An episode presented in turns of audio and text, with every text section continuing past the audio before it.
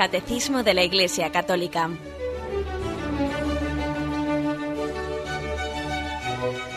Un programa dirigido por Monseñor José Ignacio Munilla, Obispo de San Sebastián.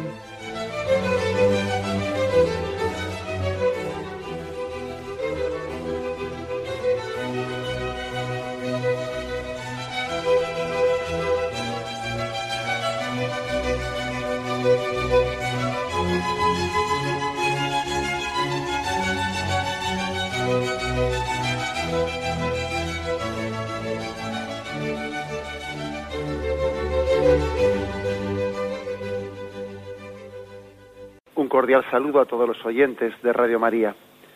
Un día más, con la gracia del Señor, proseguimos el comentario del Catecismo de nuestra Madre la Iglesia. Hoy comentamos estos dos puntos últimos, mm, que son 1466 y 1467, dos puntos últimos, digo, de ese apartado que tiene el Catecismo para explicar lo que es el ministro del sacramento de la confesión dentro de esta catequesis que estamos haciendo, ya a la que ya estamos dedicando ya unos cuantos programas sobre el sacramento de la confesión, de la penitencia, hay un apartado que habla sobre el ministro, el sacerdote que celebra el sacramento de la confesión. Y nos da unos cuantos datos pues muy importantes, consejos, eh, explicaciones también como hoy mismo va a ser el, el catecismo pues sobre el famoso secreto de confesión, y nos quedan estos dos puntos y vamos a, centrarnos en ellos.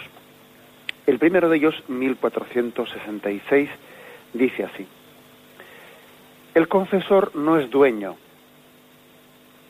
sino el siervo del perdón de Dios.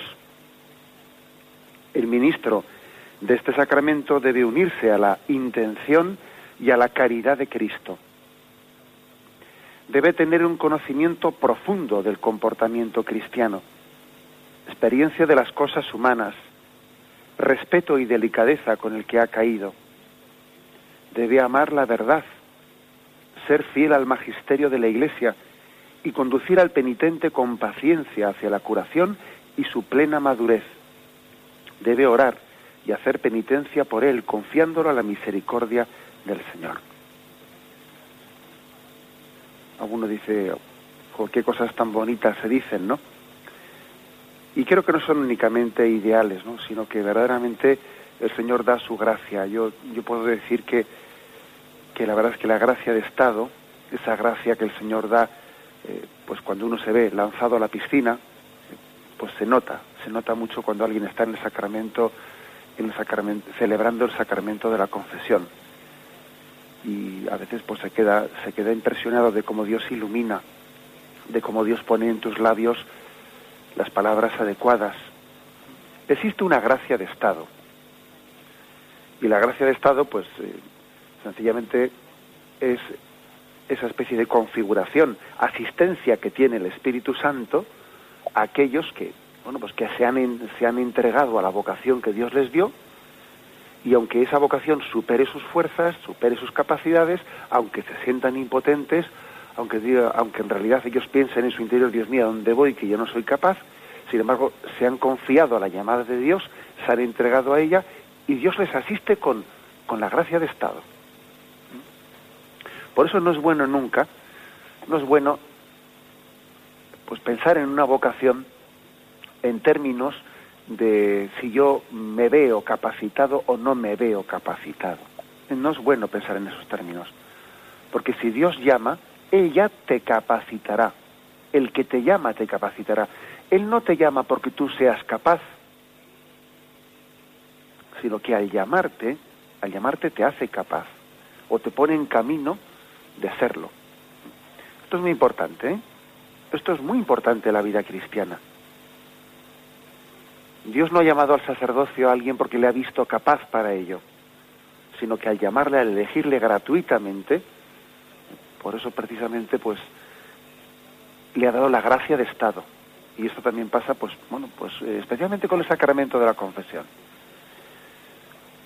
Ahora, dicho esto, dicho esto, eso no quiere decir, como existe la gracia de Estado, pues entonces el sacerdote no tiene que esforzarse en nada, ¿no? Es una gracia mística, y por lo tanto nos cruzamos de brazos y no tenemos que hacer ningún esfuerzo, no, son a Dios rogando y con el mazo dando. ¿eh? Es una gracia mística y por eso precisamente porque es una gracia mística requiere un esfuerzo ascético, que sería una ridiculez pues eh, oponer el don de Dios a que yo ya no tengo que esforzarme. precisamente porque es una gracia mística, requiere un esfuerzo ascético por parte nuestra de respuesta, de, de ser fieles a esa gracia que estamos recibiendo. Bien, pues lo primero que dice aquí, una frase que es impactante, es que el confesor no es dueño, sino el servidor del perdón de Dios. El ministro de este sacramento debe unirse a la intención y a la caridad de Cristo. Esto es muy importante porque hay, se, se derivan muchas consecuencias de que uno sea dueño o que sea servidor. Si es servidor es administrador, ¿no? Pues es muy distinto. Un sacerdote no es dueño del no, no es dueño de eso que está administrando. Si fuese dueño, pues podría hacer un poco con ello lo que le diesen gana. Si fuese dueño, podría decir caprichosamente a uno, pues mm, le doy el perdón o no le doy el perdón, pero como no es dueño, como él es eh, servidor de Cristo, como él es administrador de ese perdón que Cristo ha puesto en manos de su iglesia, entonces él no puede ni negar la absolución o la disposición de confesar aquel a quien Cristo quiere perdonar, ni tampoco darle a alguien el perdón cuando Cristo no quiere darle el perdón a esa alma porque no está bien dispuesta para recibir el perdón. Es, muy importante, o sea, yo no soy dueño, yo no, no estoy aquí para hacerme, para hacerme ni el duro ni el simpático. El sacerdote en el sacramento de la confesión, él no puede, él debe de esconderse, debe de esconderse, él debe de tener cuanto menos protagonismo, mejor. Él debe de conducir a las almas a ponerse en cara, cara a cara ante Jesucristo. Ni puede ir de hacerse el simpático, de hacer rebajas de enero, ojo, ese es un riesgo también que tiene el sacerdote, ¿no?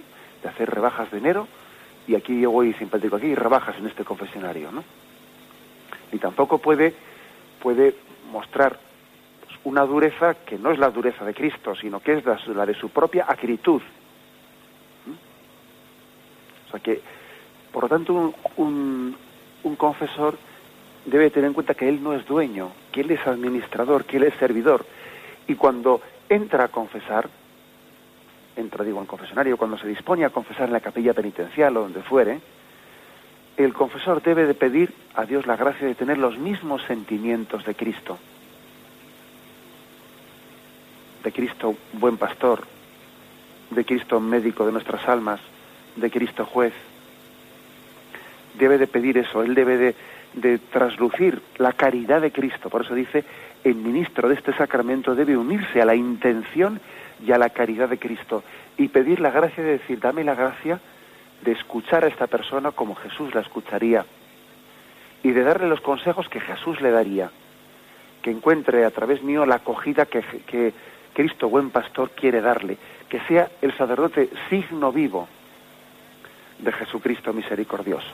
¿Mm? Es muy importante esta imagen, el sacerdote no es dueño, es servidor. Cuando uno dice no es dueño, pues supone que no se posee a sí mismo, no se posee. La verdad es que, pues especialmente cuando los sacerdotes somos, somos requeridos, ¿no? Somos requeridos por el pueblo fiel para, para administrar el sacramento de la penitencia, pues es, eh, es impresionante porque, porque puede llegar a ser muy mortificante. Claro que puede ser. Puede llegar a ser muy mortificante la tarea del, de la, de, la, de la administración del sacramento de la confesión, la tarea del confesionario. Y el sacerdote debe de ser pan vivo para alimentar al pueblo de Dios. Y entre todas sus prioridades, priorizar el estar, el hacer disponible, el hacer cercano, el, el ministerio de la reconciliación a los demás. Nunca un hombre ejercita una tarea más importante que cuando pronuncia una palabra, yo te perdono en el nombre del Padre y del Hijo, jamás en la tierra se ha dicho palabra de tamaña grandiosidad. jamás el hombre ha sido elevado a una dignidad mayor que cuando ha sido unido a Jesucristo para perdonar los pecados de la humanidad. ¿eh? Por eso tenemos que, pedir mucho por nuestros confesores, pedir mucho por nuestros sacerdotes, sabiendo que, que en ellos está visibilizando el rostro misericordioso de Jesucristo, porque este mundo necesita misericordia, necesita el perdón de sus pecados. Bien, remarco esto, el sacerdote no es, no es dueño, es servidor, por tanto él no se posee a sí mismo, es llevado por el Espíritu al confesionario. ¿Recordáis cómo dice el, el, Evangelio? Y Jesús fue llevado por el Espíritu al desierto y allí le llevó a tener 40 días de oración y a que ayunase y a que fuese tentado por el diablo. Bueno, pues el Espíritu conduce al sacerdote al confesionario y allí le lleva a ese desierto, a ese lugar en el que el alma se pone a solas frente a Dios. Y le lleva allí, a ese lugar en el que la gracia pelea contra el pecado y vence al pecado. El Espíritu conduce al sacerdote al, al sacramento de la confesión, a ese confesionario, donde va a servir a Cristo, donde va a ser un fiel servidor de Jesucristo. ¿Qué es lo que se pide ¿no? para el sacramento, para el confesor? Dice aquí, que es, digamos, lo que un sacerdote debe de esforzarse como esfuerzo ascético eh, para responder a esa gracia de Estado. Dice, debe tener un conocimiento probado del comportamiento cristiano, experiencia de las cosas humanas. Hasta aquí un comentario, yo creo que ciertamente el sacramento de la confesión da mucha experiencia. ¿Mm? Un sacerdote, un sacerdote que sea fiel, estando muy a disponibilidad del pueblo de Dios para confesar los pecados, adquiere mucha, mucha experiencia. A veces se dice, no, pero, ah, ¿qué, pero ¿qué experiencia tiene un cura? Pero si un cura, él no, no, está casado, él no conoce los problemas de la familia, él no conoce tal y cual, a veces se acusa así, ¿no? Yo he escuchado ese tipo de cosas, ¿eh? Y la verdad es que cuando uno oye todo eso dice, bueno, tú, tú no has pasado ¿eh? un montón de horas en el confesionario y tú no te das cuenta hasta qué punto el sacramento de la confesión es una atalaya una atalaya, digo, ¿no? Es un, un lugar privilegiado, un balcón privilegiado para conocer al hombre bajo una perspectiva muy importante, que es la perspectiva de su interioridad. Porque fijaros, la gente tiene muchas formas de mostrar su vida, ¿no? Y yo creo, yo creo que se le conoce al hombre mucho más en profundidad cuando abre su conciencia en el sacramento de la confesión que no cuando, pues en el bar o en la cafetería, o con los amigos, o, en el chiquiteo, o aquí o allá o en la taberna, ahí está hablando en voz alta. O sea, al hombre se le conoce mucho mejor en, en ese lugar de apertura de su interioridad. Por eso cuando se dice, no, el cura no conoce a la gente, y dice, mire usted, posiblemente el que no la conozca sea usted. Porque usted ha visto, ha visto pues, pues un aspecto muy exterior del hombre en, esa cierta convivencia diaria que tenemos en la que tenemos mucha careta, a veces vivimos en un eterno carnaval, en un eterno carnaval vivimos. Y a veces ese carnaval no termina hasta que no vamos al sacramento de la confesión y allí decimos Ave María Purísima y comenzamos a abrir nuestro hombre interior. Y entonces termina el carnaval y nos desnudamos ante Dios.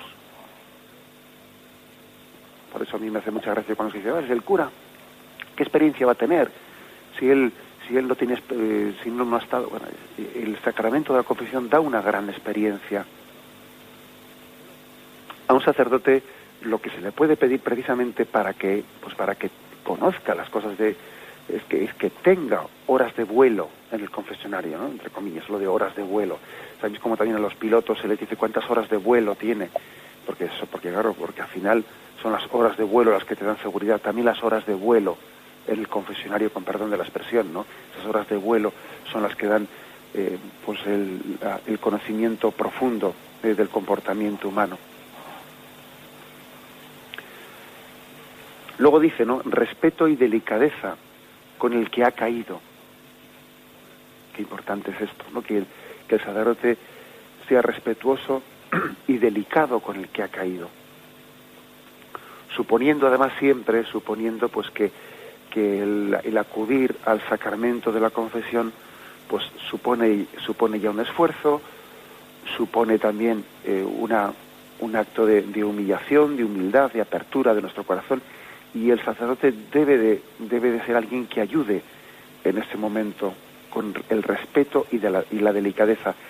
A mí me recuerda mucho un pasaje de, un pasaje de la Sagrada Escritura. Recordáis que cuando Moisés, Moisés allí pues eh, es llamado por, por el Señor, ¿no? Pues para, para mm, que él sea el liberador del pueblo de Israel. Es llamado para liberar, para conducirle a la liberación. Allí se produce como una pequeña teofanía, una, una manifestación mm, de la presencia sagrada de Dios, que hay una zarza ardiendo, una zarza ardiendo, y entonces Yahvé le dice a Moisés, Moisés, descálzate, porque estás pisando este, este lugar sagrado. Y Moisés se descalza y se queda allí, ¿no? Digo, a mí me recuerda este pasaje lo que es también la tarea del, del sacerdote del sacramento de la confesión. Es como si el Señor te dijese, descálzate, porque estás pisando un terreno sagrado.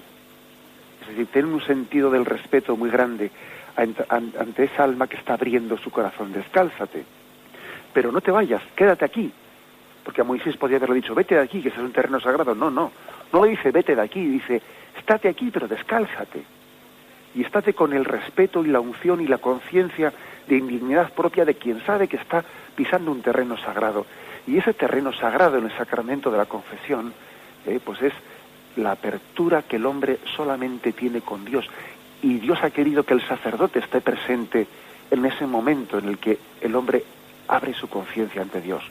Por eso dice, descálzate, no te sientas dueño de este terreno, que ese terreno solamente le corresponde a Dios, pero yo quiero que estés aquí, tú para asistir a este parto. Que estés aquí, tú no eres la madre de este, no, tú eres la comadrona, tú estás asistiendo a este parto, pero quiero que estés.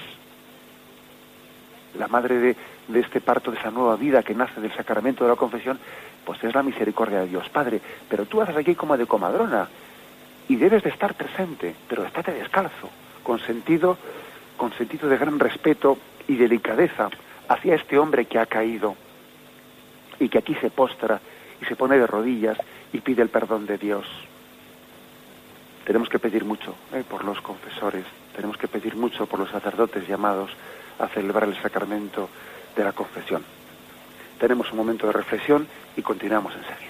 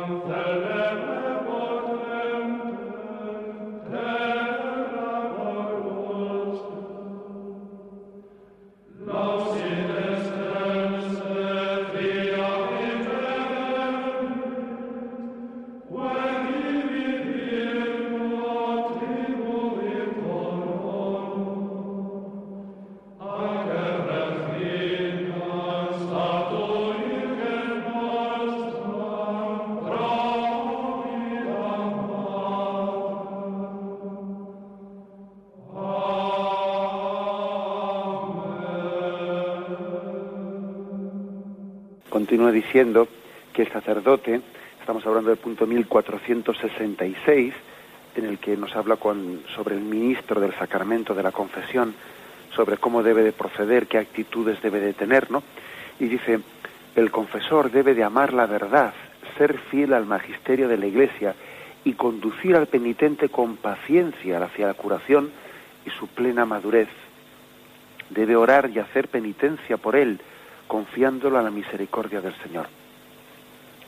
Aquí, de las cosas que dice, especialmente subrayo, está de que debe de amar la verdad, ser fiel al magisterio de la Iglesia, conducir al, penitente con paciencia hacia la curación. No son dos cosas eh, contrapuestas, ni mucho menos lo de amar la verdad y ser fiel al magisterio de la Iglesia, eso no es contrapuesto, no es, eh, no es contradictorio a lo de tener eh, paciencia, cariño con, con, los fieles, no. Como hemos dicho en este programa ya recientemente, es básico, es básico el conjugar la verdad con la caridad, es básico. Se puede pecar de, pues de las dos cosas, ¿no? De pretender, eh, pues, presentar una verdad agria, una verdad que resulta al final odiosa, una verdad que es dicha con una acritud, pues la no es, no es la verdad de Cristo. Eso de restregarle a alguien, en eh, restregarle en su cara la verdad de Cristo, no, no, es propio del espíritu del Evangelio. Sin embargo, también es una equivocación el que en, nombre de la caridad y en nombre de la acogida de Cristo, pues ocultemos la verdad y no le digamos a alguien, como el Señor le dijo a aquella mujer, yo creo que hay, una, hay un pasaje del Evangelio hermosísimo, ¿no? Para ver cómo se conjuga la verdad y la caridad, que es el de Jesús ante esa mujer pecadora, que le dice, mujer, nadie te ha condenado, tampoco yo te condeno, nadie te ha echado la piedra, ¿no? Pero vete y no peques más. O sea, es, es eh, este pasaje es muy hermoso porque en él se ve cómo se conjugan las dos cosas. El cariño y la misericordia concreta hacia esa mujer con el amor a la verdad. Jesús no le dice, nadie te ha apedreado. la pues venga, adelante, que no ha pasado nada. No, eso no, no se lo dice le dice, vete y no peques más. Es decir, no, no le justifica su pecado, su actitud, pero tampoco le ha tirado la piedra, ¿eh? ni, ni utiliza la verdad como un método de, de, de agresión a una persona, ni recurre a la caridad para faltar a la verdad, ni una cosa ni la otra, ¿no? Y el sacerdote tiene que conjugar ambas cosas, debe de amar a esa persona que está ante él y al mismo tiempo ser fiel, precisamente porque la ama a esa persona, ser fiel a la verdad, ser fiel al magisterio de la Iglesia. El sacerdote actuaría incorrectamente si estuviese utilizando ese lugar que es el, que es el trono de Cristo, de alguna manera, es, el trono de Jesucristo, esa sede de la penitencia en la que está sentado el, el, sacerdote, ese es, el, es un trono de Cristo es una silla de Cristo que eh, en la que él está representando actuaría mal si en ese lugar, si en ese sitio sacerdote pues está dando consejos conforme a su propia ideología, conforme a su criterio, conforme a su pensamiento, conforme a lo que él entiende políticamente correcto. ¿Mm? Y se está separando del magisterio de la Iglesia, se está separando del sentir de Cristo en su Iglesia entonces está predicando a sí mismo y no está predicando a Jesucristo. Eso puede ocurrir cuando el sacerdote utiliza bien sea la sede del sacramento de la, de, la confesión o bien sea también el púlpito, el ambón desde el que está predicando la palabra de Dios en la, en la iglesia, cuando se predica a sí mismo su propia ideología. Y ese es un pecado gravísimo ante el cual tenemos que estar siempre atentos los sacerdotes. No predicarme, sino predicarle, predicarle a él no predicarme a mí mismo. Y pedir, es mucho mejor que un sacerdote deje de predicar, que se calle, que no que predique las ideologías de este mundo.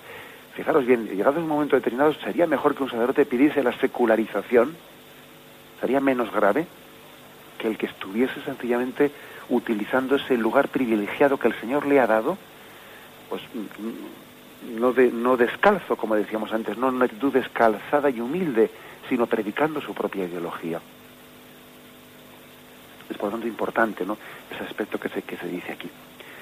Dice otra cosa que es, que es conmovedora, ¿eh? que es conmovedora, que el sacerdote debe de orar y hacer penitencia, orar y hacer penitencia por el que se ha confesado, encomendándole no al, a la misericordia de Dios.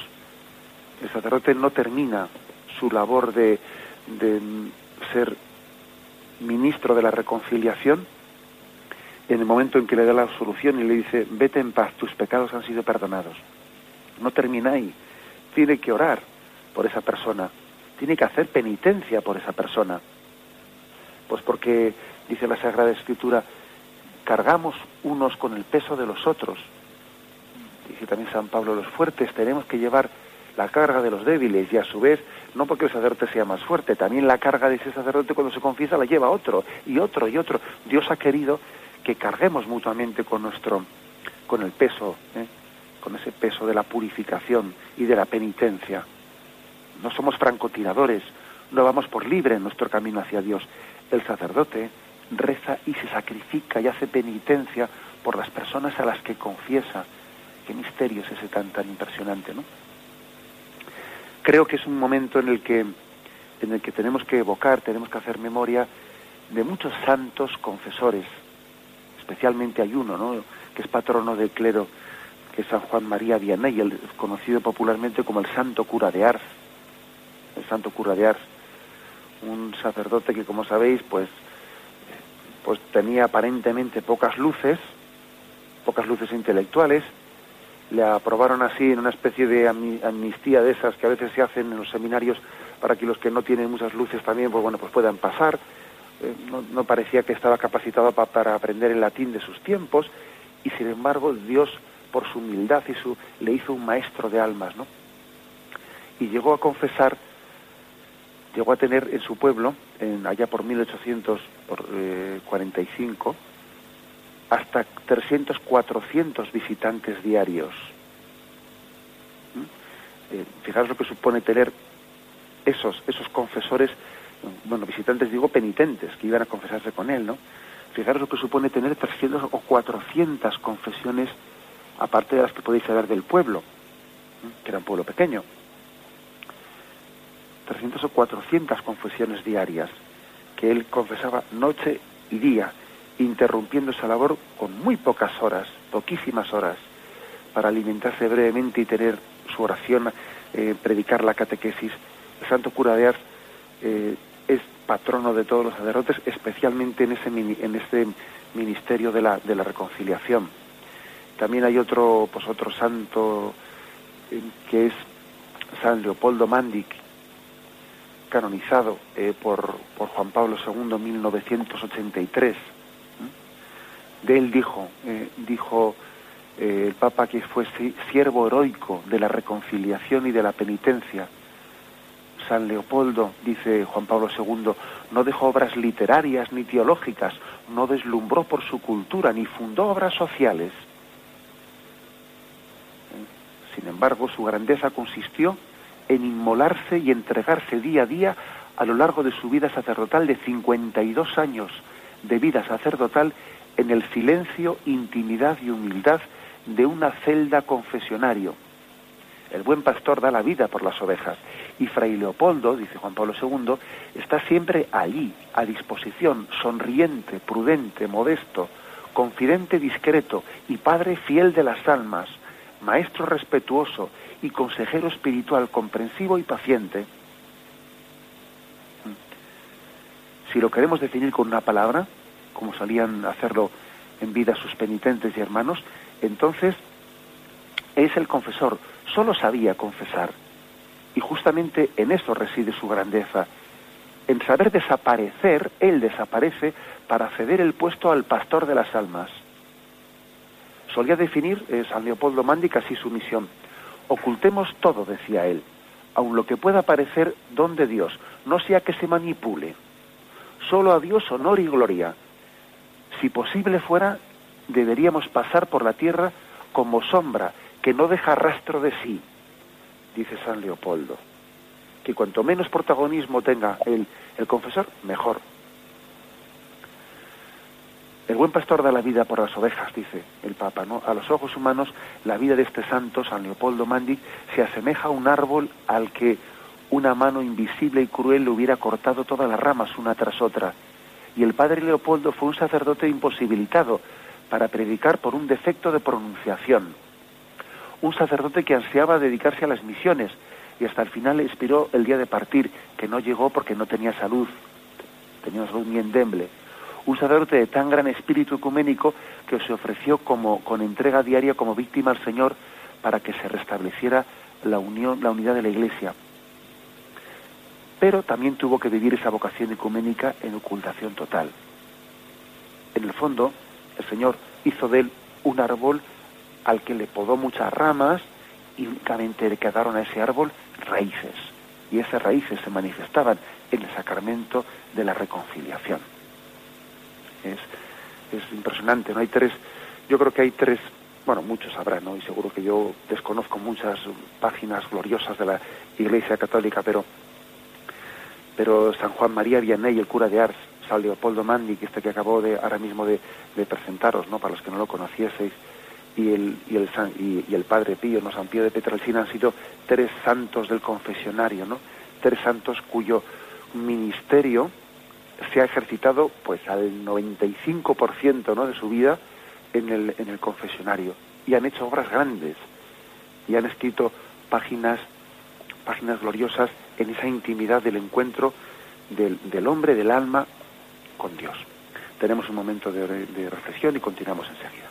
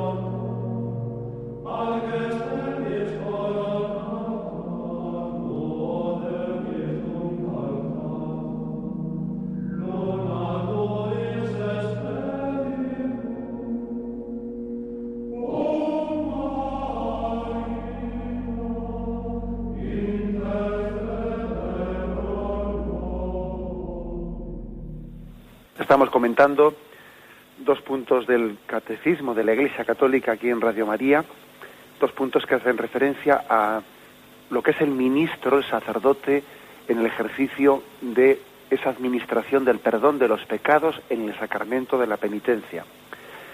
Y se nos dice cosas muy, muy interesantes, muy importantes del catecismo. En concreto, en este punto 1467 que vamos a leer ahora, nos habla de algo tan importante como lo que es eh, el secreto de confesión. Dice así, dada la delicadeza y la grandeza de este ministerio y el respeto debido a las personas, la Iglesia declara que todo sacerdote que oye confesiones está obligado a guardar un secreto absoluto sobre los pecados que sus penitentes le han confesado, bajo penas muy severas. Tampoco puede hacer uso de los conocimientos que la confesión le da sobre la vida de los penitentes. Este secreto que no admite excepción se llama sigilo sacramental, porque lo que el penitente ha manifestado al sacerdote queda sellado por el sacramento. Bueno, pues eh, precisamente porque hemos dicho que el sacerdote está asistiendo ¿no? a ese parto, asiste a un parto, al parto para la vida de la gracia, para la vida eterna, ¿no? Ese pasar de, del estado de pecado al estado de vida de gracia. Asiste a un parto, a un nacimiento, a una vida nueva. Y es un, eh, decíamos que la madre, la madre de ese parto es la, misericordia de Dios Padre, ¿no?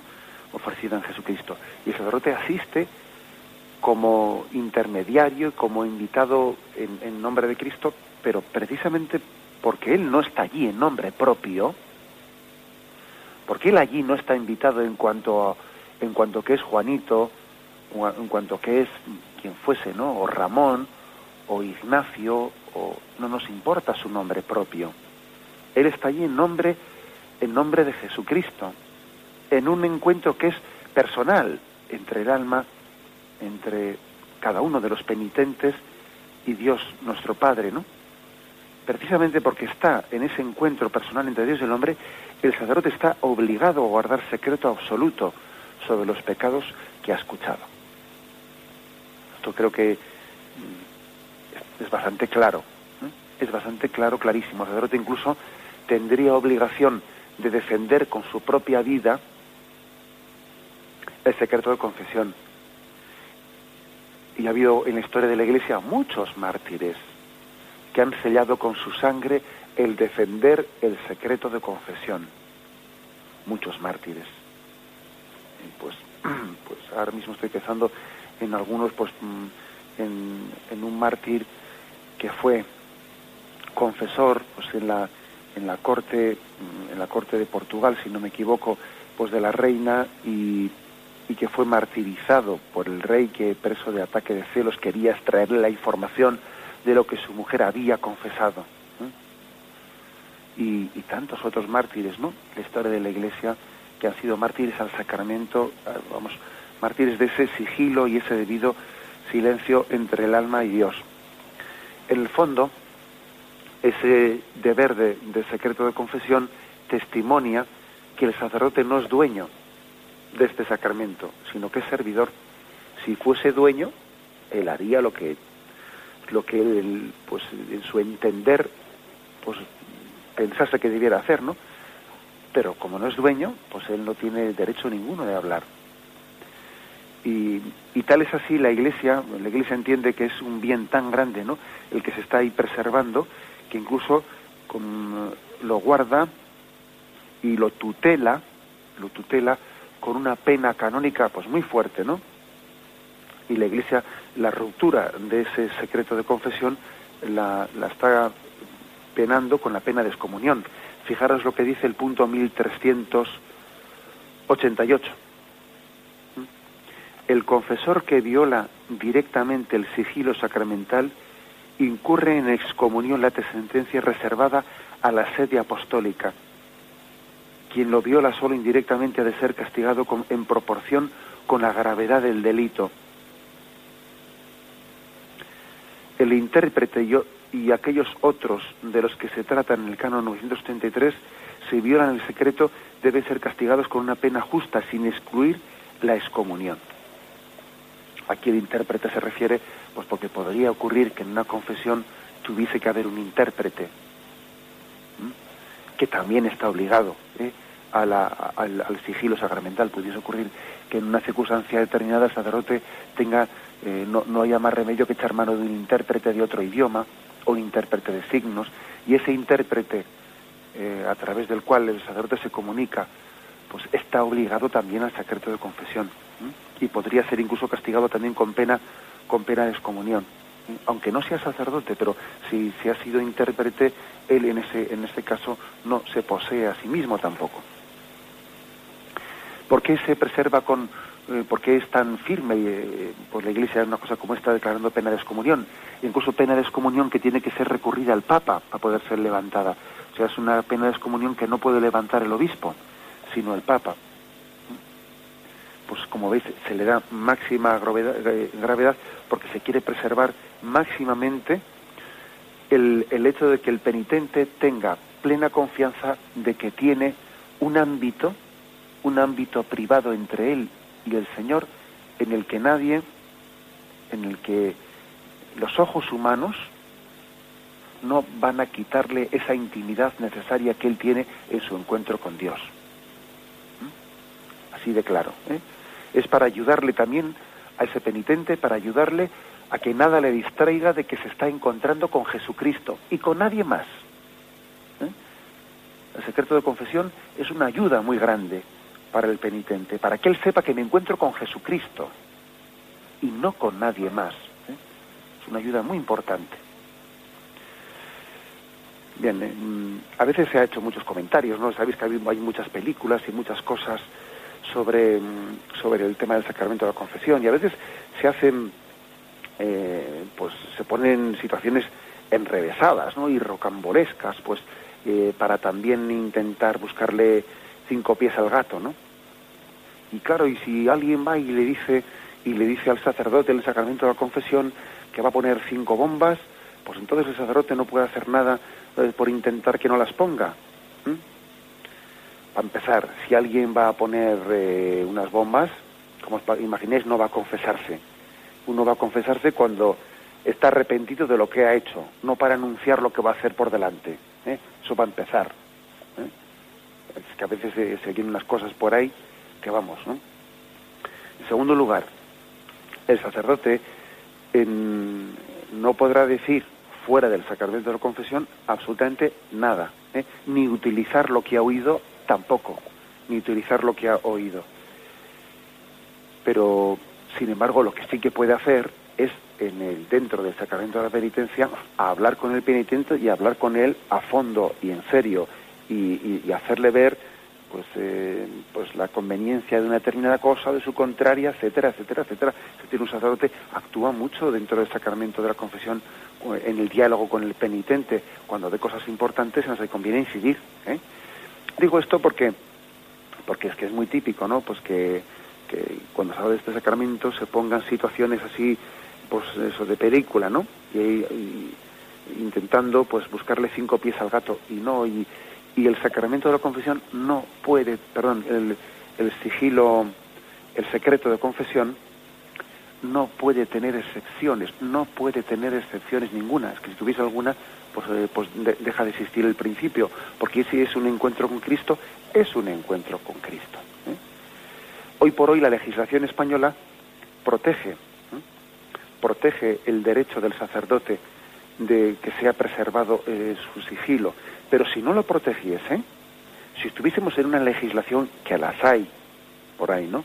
Una legislación que no protegiese el, el, derecho del sacerdote de guardar su secreto, no importa, aunque hubiese una legislación que al sacerdote le pudiese llevar eh, a la cárcel por, por guardar el secreto, pues, de, pues iría y sería mártir del sacramento de la confesión, porque debería de guardar ese, ese ámbito de intimidad entre cada uno de nosotros y Dios, un ámbito, un ámbito de encuentro personal que está sellado por el sacramento y está sellado eh, por ese pacto y alianza personal que Dios tiene con nosotros. Bien, lo dejamos aquí. Nos despedimos con la bendición de Dios Todopoderoso, Padre, Hijo y Espíritu Santo, descienda sobre vosotros. Alabado sea Jesucristo.